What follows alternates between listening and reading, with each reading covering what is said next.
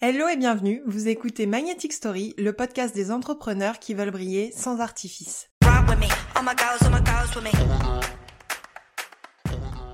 Je suis Marion, la créatrice et la content stratégiste de Magnetic Story, le collectif de talents People Friendly. Nous créons des stratégies et des contenus sur mesure pour révéler les entrepreneurs au monde et à eux-mêmes. À travers ce podcast, nous partageons nos expériences et nos conseils pour vous permettre de trouver des clients et de développer votre business à votre image sans méthode bling bling. Ici, vous trouverez des épisodes thématiques et des interviews d'entrepreneurs inspirants. C'est parti pour l'épisode du jour. Hello, on est ravis de vous retrouver pour ce nouvel épisode de podcast de Magnetic Story. Notre invitée du jour est Lucie, elle est assistante virtuelle et a un super projet dont elle va nous parler. C'est parti pour l'épisode du jour. Hello Lucie, merci beaucoup d'avoir accepté l'invitation et de venir sur le podcast de Magnetic Story. On est vraiment ravis de t'accueillir. Est-ce que pour commencer, tu peux te présenter tout simplement? Oui, ben bonjour euh, Marion. Oui, bonjour Marion, euh, bonjour tout le monde. Euh, merci euh, de m'accueillir. Pour la petite anecdote, c'est mon premier podcast en tant qu'invité et en podcast tout court. Pour moi, un honneur de venir chez Magnetic Story. Je m'appelle Lucie, j'ai 26 ans et je suis assistante virtuelle depuis deux ans. Donc j'ai créé mon entreprise en janvier 2020. Euh, Pour commencer, je me présentais en, comme assistante administrative et j'aidais les entrepreneurs en fait dans la gestion administrative, donc c'est-à-dire leurs papiers, leur devis, la prépa comptable, euh, les tableaux de bord, plein de choses. Et euh, petit à petit, j'ai découvert euh, les métiers du web, les entrepreneurs du web, et du coup, je me suis diversifiée euh, jusqu'à être, on va dire, assistante virtuelle. Donc, il y a une multitude de missions et de, de petites tâches qui se, qui se cachent derrière ce nom d'assistante virtuelle. Et c'est un métier pour lequel je propose mes services, on va dire, aux entrepreneurs du web, donc euh, essentiellement aux formateurs, aux coachs, mais aussi bah, aux rédactrices, à plein de corps de métiers euh, différents. Euh, donc voilà pour la présentation par rapport à mon activité. J'espère que c'est assez clair. Super. Donc du coup, une assistante virtuelle pour qu'on comprenne bien, parce que c'est vrai que c'est un terme assez nouveau au final et on ne sait pas toujours ce qui se cache derrière. C'est pas tout à fait la même chose, par exemple, qu'une secrétaire qui va faire ou une assistante comptable qui va faire un peu les papiers des entrepreneurs. Euh, voilà, moi j'ai des exemples dans ma tête. Par exemple, dans le BTP, souvent, ils ont euh, des personnes qui font tous leurs papiers, la facturation, les devis. Là, ça va bien au-delà de ça. Et euh, en fait, si tu peux nous donner quelques exemples de missions, mais en fait, ce que tu fais, c'est limite, t'es plus un bras droit avec vraiment un panel de tâches, comme tu disais, de petites tâches, mais pas que des petites d'ailleurs, mais de pas mal de choses qui viennent en fait s'accumuler et c'est beaucoup de back-off, mais aussi du service client. Pour, en tout cas pour certaines assistantes. Euh, oui, totalement. Euh, c'est vrai que le métier est encore très peu connu. Euh, pour être totalement honnête, il y a beaucoup de personnes euh, encore aujourd'hui, quand je dis que je suis assistante web, qui me regardent avec des yeux euh, énormes en qu'est-ce qu'elle fait exactement? Euh, donc oui, euh, en fait, ça dépend de chacune. Il y a des assistantes qui vont avoir des spécialités et qui vont vouloir intervenir seulement sur un domaine d'activité et du coup qui se positionnent là plus comme assistante. Euh, bah, par exemple, moi j'ai en tête l'exemple que j'ai, c'est la gestion administrative et donc les assistantes une fois par mois vont venir euh, apporter leur aide en fait, vont être un support et une épaule pour l'entrepreneur et ça va s'arrêter là, va seulement prendre en, en, en compte l'administratif qui déjà enlève une grosse épine du pied à l'entrepreneur et qui vient le soulager, donc ça a déjà une place importante. Mais il y a aussi d'autres personnes qui sont euh, d'autres assistantes qui sont là au quotidien, euh, présentes au quotidien avec leurs clients, qui vont venir les épauler sur euh, bah, plein de petites tâches, mais ça va être vraiment du quotidien, euh, répondre aux mails des clients, euh, ouvrir les accès à leurs nouveaux clients, que ce soit des plateformes pour pour des élèves quand c'est des formations, quand c'est une équipe, bah, leur leur expliquer le fonctionnement. Il va y avoir aussi le fait d'organiser bah, tout ce qui est process de de mise en ligne, par exemple. Bah, il va falloir savoir utiliser plein d'outils. Euh, Zoom pour créer des réunions, euh, Typeform pour créer des, des, formulaires. Enfin, il y a vraiment plein de petits outils. Et euh, l'assistante va venir au quotidien faire toutes ces, ces petites tâches. Donc, euh, mettre des liens, venir mettre les cours, récupérer les exercices, communiquer l'heure et la date des prochains événements, euh, aller envoyer pourquoi pas les cadeaux de bienvenue, euh, être présente en support lorsqu'il y a des événements en ligne, animer un petit peu les groupes Facebook, mettre en page les prochains mails et les programmer. Enfin, il y a vraiment une plein d'exemples que je pourrais citer, mais bon, je vais pas, je vais pas en parler tout le long du, du de ce podcast. Mais euh, c'est vrai qu'il y a deux façons de positionner une assistante virtuelle. Soit elle intervient seulement pour un domaine précis, elle est vraiment là en tant que support et épaule. Soit elle est là, on va dire, au quotidien et euh, là elle se positionne comme un bras droit euh, qui est vraiment, ben, on va dire, le second entrepreneur. Ils vont parler ben, de toute l'entreprise, voir ensemble un petit peu la stratégie, l'organisation, les prochains projets et euh, ça apporte un sacré confort à l'entrepreneur parce que ben, il a une personne sur laquelle il peut compter, sur laquelle il peut, ben, avec laquelle il peut échanger et ben, se projeter dans l'avenir pour pour son entreprise et évoluer ensemble. En général, les assistantes veulent vraiment faire évoluer l'entrepreneur. C'est une des principale à faire ce métier. Oui, donc en fait, souvent, c'est des couteaux suisses, en fait, de l'entreprise et elles vont prendre en charge un petit peu toute la mise en place opérationnelle des projets pour l'entrepreneur et ce qui soulage énormément en fait parce que on peut avoir des projets plus ambitieux puisqu'on sait que derrière la mise en place on sera pas tout seul pour le faire et aussi qu'on va avoir des idées, découvrir peut-être des outils qu'on ne connaît pas qui vont nous faciliter la vie et pouvoir aussi mettre en place des process plus efficaces au sein de l'entreprise. Alors que quand on est tout seul, on, a tellement l'habitude de faire les choses qu'on se remet pas toujours en question alors que des fois il y a mieux enfin il y a une meilleure façon de faire ou en tout cas euh, une autre façon de faire qui pourrait aussi nous faire gagner du temps déjà rien qu'à nous en tant qu'entrepreneur sans mhm. même déléguer certaines tâches mais d'améliorer en fait le fonctionnement général euh, de l'entreprise. OK, et est-ce que tu pourrais nous citer pour toi les qualités principales d'une assistante virtuelle? Euh, Oui, alors euh, je rebondis simplement sur ce que tu euh, viens de dire précédemment par rapport au process à venir améliorer l'entreprise, etc. Euh, c'est très intéressant parce que je me suis rendu compte maintenant, euh, avec bon, juste mes deux années euh, d'expérience, qu'il y a deux types aussi. Là, je vous ai parlé de deux types d'assistantes, mais il y a aussi deux types d'entrepreneurs. Il y a des entrepreneurs qui sont prêts totalement à déléguer et à recruter une assistante parce que leurs process sont clairs précis et que du coup ça va super bien se passer avec l'assistante parce qu'ils savent déjà exactement ce qu'ils vont lui déléguer et elle elle va arriver, elle va avoir à reprendre les process et à les améliorer si besoin, mais ils sont déjà existants. Il y a aussi un autre côté, c'est-à-dire c'est des entrepreneurs qui ont besoin d'aide, mais il n'y a aucune organisation derrière qui est mise en place et euh, donc là ça va demander une certaine euh, qualité et capacité d'adaptation à l'assistante. Donc si elle est ok pour travailler, arriver, tout mettre en place, euh, c'est super, mais c'est un sacré challenge et il faut aussi que l'entrepreneur soit prêt à accepter euh, une nouvelle organisation et des nouvelles propositions euh, de l'assistante. Voilà. Oui, c'est vrai. C'est vrai que selon euh, le profil, soit t'es très organisé, t'as déjà écrit tes process pour toi et du coup, ben, la personne qui arrive, euh, elle plus entre guillemets qu'à les appliquer et poser des questions et challenger en gros l'existant. Alors que s'il faut tout mettre en place, ça veut dire aussi que l'entrepreneur doit accepter qu'on lui fasse des remarques, accepter aussi lui de s'adapter plus à l'assistante parce que, ben, vu qu'il n'y a rien en place, elle, elle va forcément faire des propositions et il faut aussi être capable de lâcher du lest là-dessus en se disant, moi je faisais pas comme ça, elle, elle a besoin que ça soit fait comme ça pour que ça soit bien fait, et ben c'est ok aussi. Et finalement, le comment on s'en fiche un peu tant que le résultat est là. Et donc si c'est pas exactement fait dans le même ordre que toi tu l'aurais fait euh, c'est bon aussi quoi totalement c'est totalement ça et c'est euh, loin d'être évident pour tout le monde et c'est compréhensible et, et c'est ok chacun a, son, sa façon de fonctionner mais euh, voilà il faut pas oublier que l'assistante pour bien travailler elle a besoin de bonnes conditions comme tout entrepreneur et qu'elle est à la même hauteur que l'entrepreneur avec lequel elle travaille donc voilà il faut mettre en place de bonnes conditions de travail on va dire pour pour que la collaboration soit mise à bien pour répondre à ta question euh, sur les qualités d'une d'une assistante virtuelle. Pour moi, euh, l'assistante doit être impliquée. C'est ce que je mets en avant euh, en premier. L'implication, ça demande de comprendre exactement les missions sur lesquelles elle doit intervenir, mais également l'univers de sa cliente et de savoir où est-ce qu'elle veut aller et ce qu'elle veut mettre en place. Donc les premiers mois, ça demande beaucoup beaucoup de travail, beaucoup de questions aussi et de disponibilité des deux côtés. Donc l'implication pour moi, c'est la la qualité euh, première du que doit avoir une assistante. Après, moi, j'aime être réactive, donc je dirais la réactivité. Encore une fois, ça dépend de, de chacune, mais moi, je trouve qu'une assistante se doit d'être réactive, de, de pouvoir être présente s'il y a une urgence euh, et de savoir la gérer aussi. Euh, donc, implication, réactivité et euh, la troisième, je dirais bienveillance en ce qui me concerne. Euh, dans le sens où euh, quand on vient travailler avec un entrepreneur, on essaie de mettre en place une collaboration et euh, il y a besoin de communication, il y a besoin d'apprendre des deux côtés. L'entrepreneur a besoin d'apprendre à travailler avec l'assistante et l'assistante a besoin d'apprendre à travailler avec l'entrepreneur.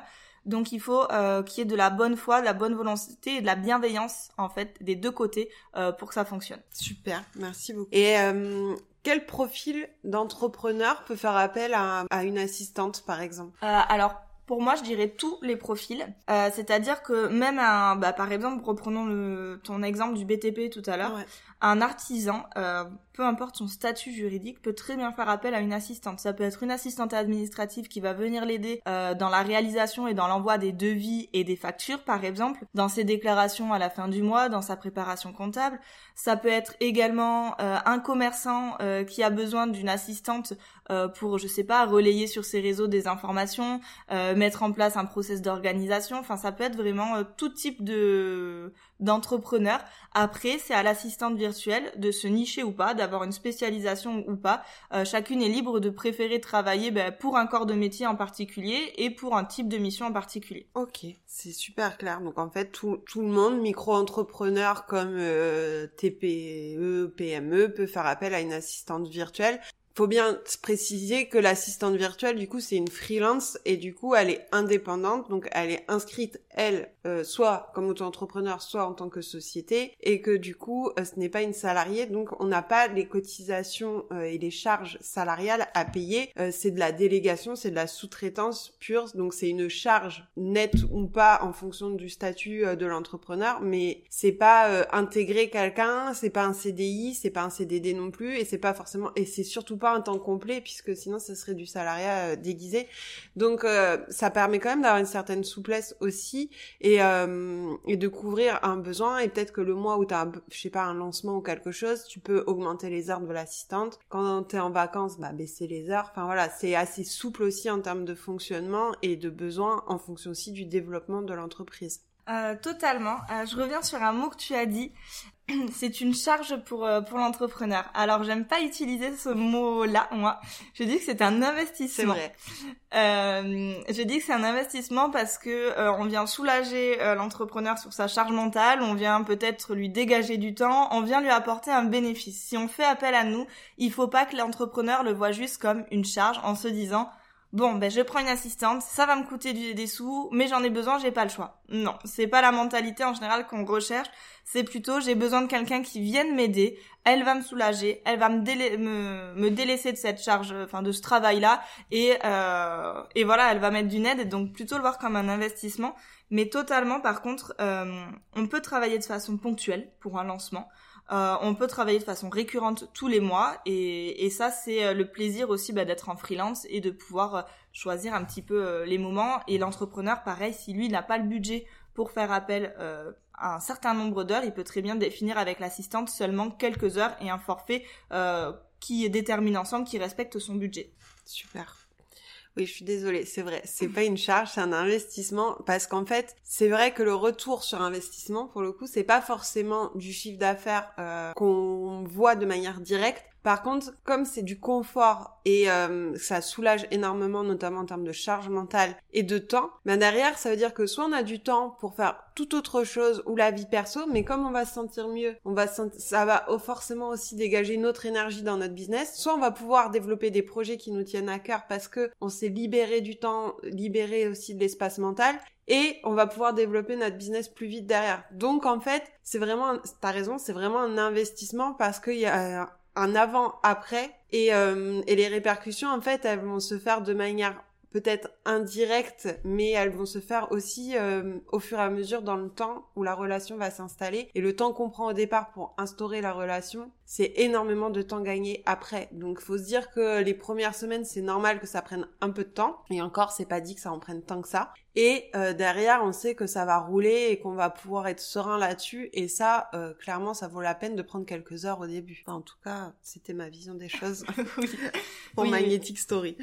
C'est, essentiel de prendre le temps au début d'expliquer à la personne. Euh, imaginez-vous, on vous explique rien, on vous met dans un bureau et voilà, c'est parti. Bon, et ben il va falloir trouver euh, les accès, il va falloir trouver les bons papiers, va, enfin va, falloir trouver plein de choses. Donc euh, ouais, c'est essentiel de prendre le temps au début, même si euh, quand on fait, quand on délègue, on se dit bah j'ai pas de temps. Donc le temps de recruter quelqu'un, de lui expliquer, de mettre en place, etc. Ça va nous prendre du temps, mais il faut vraiment le voir comme un, bah, un investissement et pour qu'il y ait un avant après, bah, justement qu'il soit conséquent, qu'il soit visible et que la collaboration elle dure. Si vous vous impliquez pas, que ça soit l'assistante comme entrepreneur à la mise en place d'une collaboration, pour moi, il y a très peu de chances que, que ça fonctionne durablement.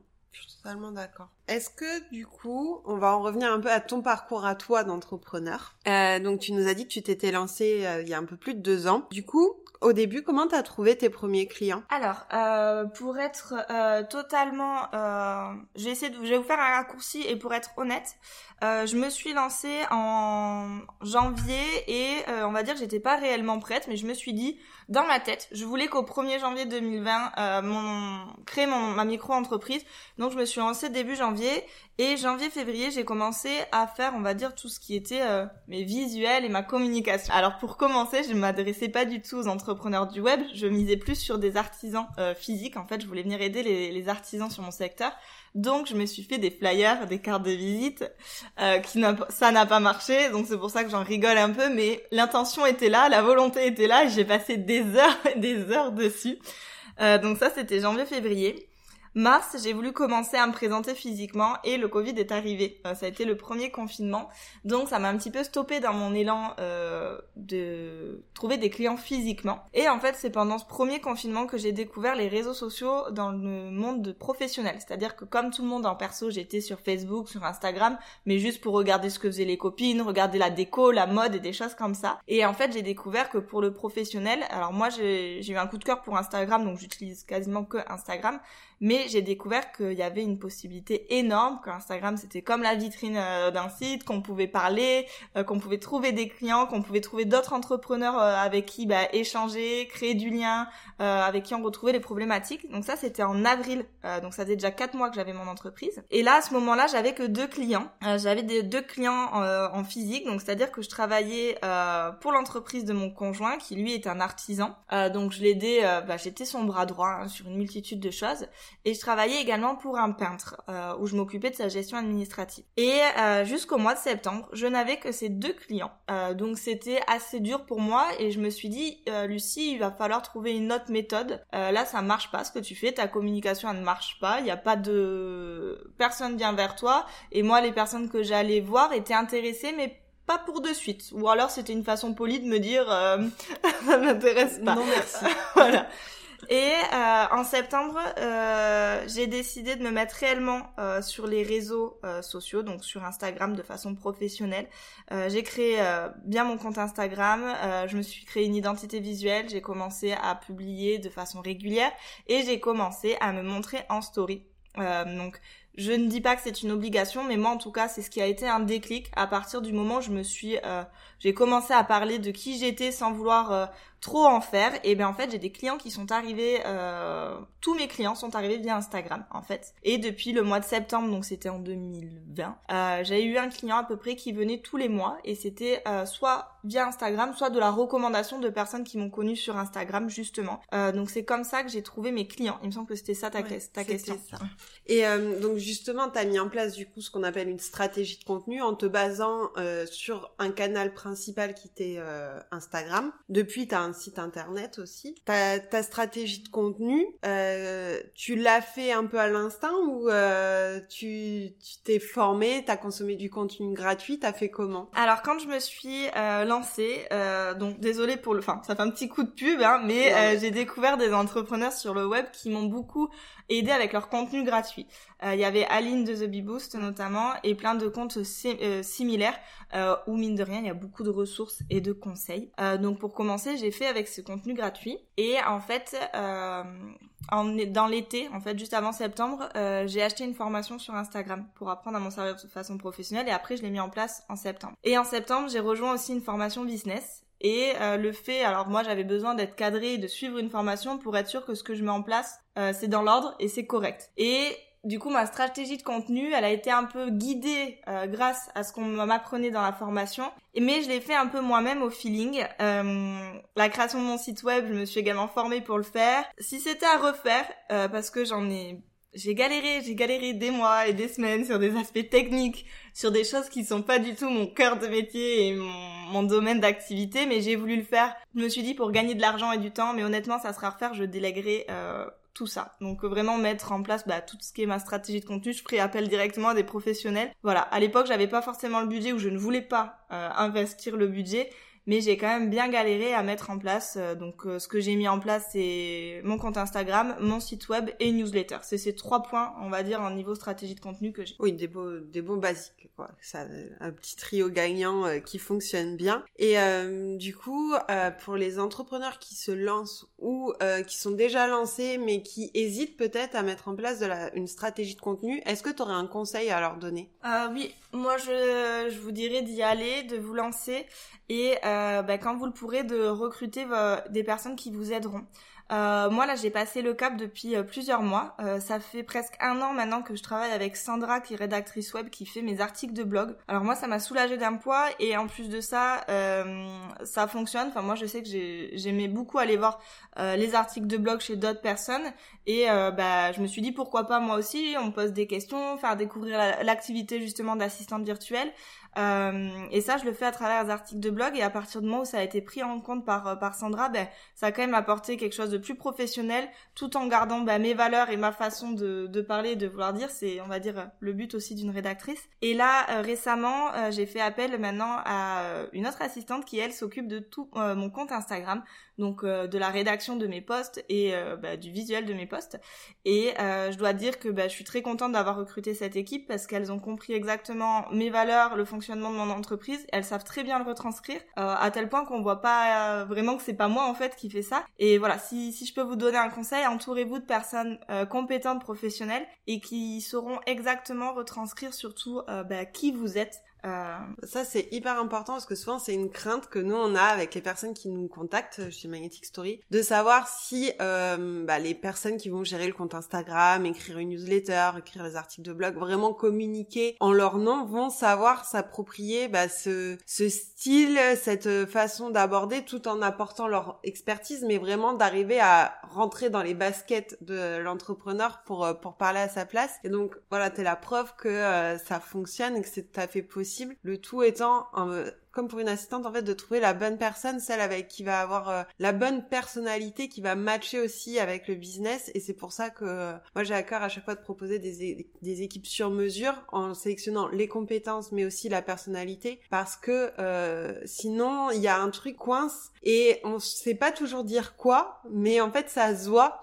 Alors que quand c'est la bonne personne on se lit et on se dit moi le plus beau compliment qu'on a c'est quand les clients nous disent mais j'ai l'impression que c'est moi qui ai parlé alors que pas du tout. On a juste mis, euh, on s'est mis d'accord sur le sujet qu'on allait aborder et c'est tout. Et du coup, c'est euh, un super retour et euh, d'expérience que tu nous as fait. Je précise par ailleurs que Sandra fait partie du collectif. donc voilà, c'était le petit aparté.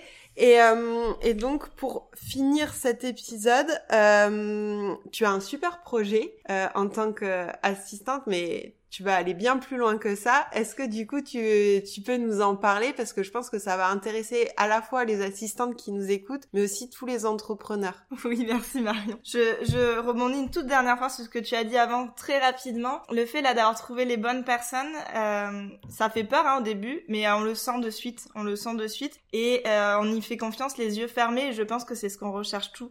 C'est-à-dire que moi, euh, Sandra fait mes articles de blog, j'ai une confiance euh, je n'ai même pas, enfin je les relis et je lui dis bah c'est parfait. Jeanne qui s'occupe de mes posts Instagram, c'est pareil, je lui dis c'est parfait. Et du coup il y a de la satisfaction des deux côtés. Et ça c'est c'est super confortable. Et ça m'a apporté en régularité sur mon contenu. Et ça venait satisfaire en fait mon audience parce que ben mine de rien euh, moi j'avais la charge mentale quand je le faisais de me dire il faut que ça soit fait pour telle date. Et souvent j'arrivais pas à m'y tenir parce que j'étais débordée. Et du coup je recevais des messages derrière Lucie on n'a pas reçu euh, ta newsletter ou Lucie on n'a pas il y a pas eu de post depuis un petit moment est-ce que ça va? On n'a pas eu d'article etc et du coup en fait le fait de mettre d'avoir recruté une équipe ben je viens satisfaire mon audience et moi je viens satisfaire mon confort en, en me délaissant de cette charge mentale. Donc voilà pour euh, pour terminer sur sur cette sur la question d'avant Projet maintenant. Euh, ça fait plusieurs mois que mon agenda est complet et que je ne peux plus accepter de clients, euh, mais que je continue d'avoir de la demande. Et en fait, j'ai deux euh, catégories de demandes. Euh, c'est-à-dire que j'ai des entrepreneurs qui recherchent euh, une assistante, un bras droit pour venir les aider. Et j'ai beaucoup d'assistantes qui se lancent et qui viennent vers moi me demander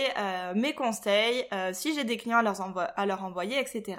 du coup, l'idée a été de mettre en relation bah, ces deux demandes, ces deux c'est oui, c'est deux demandes différentes et de les mettre en commun via une agence. Donc j'ai décidé de créer euh, une agence d'assistante virtuelle. Hum, cette agence, j'utilise souvent deux mots. Euh, j'ai envie que ça soit une agence bienveillante et en mode cocooning pour les assistantes, qu'elles soient respectées dedans et qu'elles aient beaucoup de valeur. Et j'ai envie que ça soit un endroit professionnel. Euh, c'est-à-dire que les entrepreneurs qui, qui vont faire appel à l'agence soient rassurés et vont savoir que les assistantes qui sont dans cette agence savent travailler, savent suivre un bon process et ont toutes les comment dire toutes les conditions pour euh, que la collaboration euh, réussisse et soit euh, soit pérenne dans le temps. donc voilà, le, le, projet voit le jour début mars, donc c'est très bah, du coup ça sera quasiment en même temps que la sortie de de l'épisode. c'est une grande nouveauté, une grande sortie de ma zone de confort, on va dire, mais c'est un projet qui me motive et que j'ai envie de porter et, euh, et d'y mettre tout mon cœur. Donc, euh, donc voilà. Bah, félicitations parce que c'est un grand pas à, passer. Euh, voilà, je l'ai vécu quand j'ai créé Magnetic Story, donc je comprends à quel point c'est enthousiasmant et flippant à la fois. mais mais je suis certaine que ça va fonctionner. Voilà, c'est un très beau projet. Je trouve ça génial en plus d'avoir ce lien en fait parce que ce qu'on va préciser, c'est qu'en plus les assistantes, tu les formes à ta méthode de travail à toi. Donc tous les entrepreneurs qui avaient envie de travailler avec toi, en fait, s'ils font appel à une des assistantes de ton agence, vont retrouver en fait ce mode de fonctionnement là. Il y a un processus de recrutement, donc euh, c'est quand même hyper rassurant et en même temps on gagne énormément de temps puisqu'on n'a pas à faire passer plein d'entretiens et euh, trouver la fameuse bonne personne. T'es là aussi pour guider et euh, faire cette phase de filtre en fait, donc c'est hyper important et en même temps on sait que derrière on va avoir une assistante capable bah, de nous soulager mais énormément au quotidien et de nous faire grandir aussi parce que avoir quelqu'un qui a un œil extérieur en fait nous fait poser d'autres questions. Et des fois euh, bah ça nous fait avancer beaucoup plus vite qu'on l'aurait prévu ou ça vient nous titiller mais c'est toujours euh, pour du positif derrière. Donc euh, félicitations. Voilà. Il n'y a pas d'autre mot. Félicitations. Et, et d'ailleurs du coup pour tous les entrepreneurs ou les assistantes qui voudraient te retrouver où est-ce qu'on peut les renvoyer? Alors, pour le moment, je vais vous renvoyer sur mon compte Instagram.